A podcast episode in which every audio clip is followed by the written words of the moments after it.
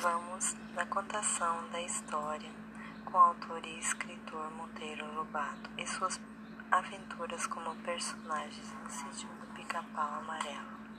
Editora Todo Livro. A grande aventura do Pica-Pau Amarelo. Certa vez um pica-pau amarelo das florestas da Mata Atlântica ouviu dizer que a cidade é um bom lugar para morar. E lá foi ele para a primeira cidade que o encontrou em seu caminho. Era uma grande e moderna cidade. Havia também nuvens estranhas na cidade e o pica-pau resolveu passar por uma delas. No meio da nuvem, o pica-pau ficou sem ar. Era uma nuvem de muita turbulência e fumaça, ou melhor, de poluição. Sem esforço, o pica-pau, descontrolado até conseguir pousar sobre um enorme telhado. Para recuperar o fôlego, o pica-pau foi obrigado a ficar naquele telhado sujo de fuligem. De repente, uma sirene tocou tão alto que o pica-pau levou o maior susto. Atordoado, o pica-pau voou sem destino sobre uma praça que tinha bancos e jardins e algumas árvores. Encontrou um galho para pousar. Tinha de se recuperar do grande susto. Ouviu barulhos de batidas na árvore e pensou: Será que é outro pica-pau? Dois lenhadores estavam derrubando as árvores e golpes de machado. Ele disse: Que covardia! Será que os lenhadores querem transformar linda árvores em carvão para churrasco? Pensou. Então o pica-pau viu um pobre e desesperado casal de sabiás com dois ovinhos no ninho. Com um ruído estrepitoso, a árvore começou a cair. Rapidamente, o pica-pau pegou o ninho de sabiás. A árvore de estribuchou no chão, mas o pica-pau conseguiu deixar o casal de sabiás a salvo em outra árvore.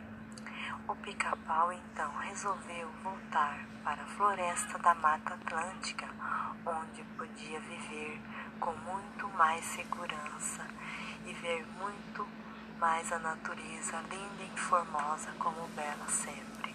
Enfim, a história do pica-pau amarelo. Agora vamos para histórias do Chapeuzinho Vermelho. Sua editora é Brasil Leitura. Chapeuzinho Vermelho era uma vez uma menina conhecida como Chapeuzinho Vermelho.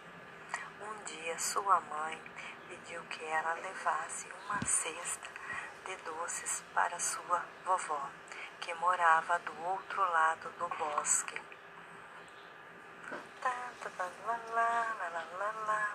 Caminhando pelo bosque, a menina encontrou o lobo. Aonde vai, Chapeuzinho? Perguntou o lobo. Vou à casa da vovó levar a cesta de doce, respondeu Chapeuzinho. Muito bem, boa menina. Por que não leva flores também? Enquanto Chapeuzinho colhia as flores, o lobo correu para a casa da vovó. Bateu a porta e, imitando a voz de Chapeuzinho Vermelho, pediu para entrar. Assim que entrou, deu um pulo e devorou a vovó inteirinha. Depois colocou a touca, os óculos dela e se cobriu, esperando o Chapeuzinho. Quando o Chapeuzinho chegou, o lobo pediu para ela ficar mais perto. Vovó, que orelhas grandes, disse o Chapeuzinho. E para te ouvir melhor, disse o lobo, que os olhos enormes, vovó, é para te ver melhor nariz comprido é para te cheirar. E essa boca vovozinha, que grande, é, é para te devorar. Então o lobo pulou na, da cama e correu para pegar Chapeuzinho. Um caçador que passava perto da casa ouviu o barulho e foi ver o que era. O lobo tentou fugir, mas o caçador atirou e matou.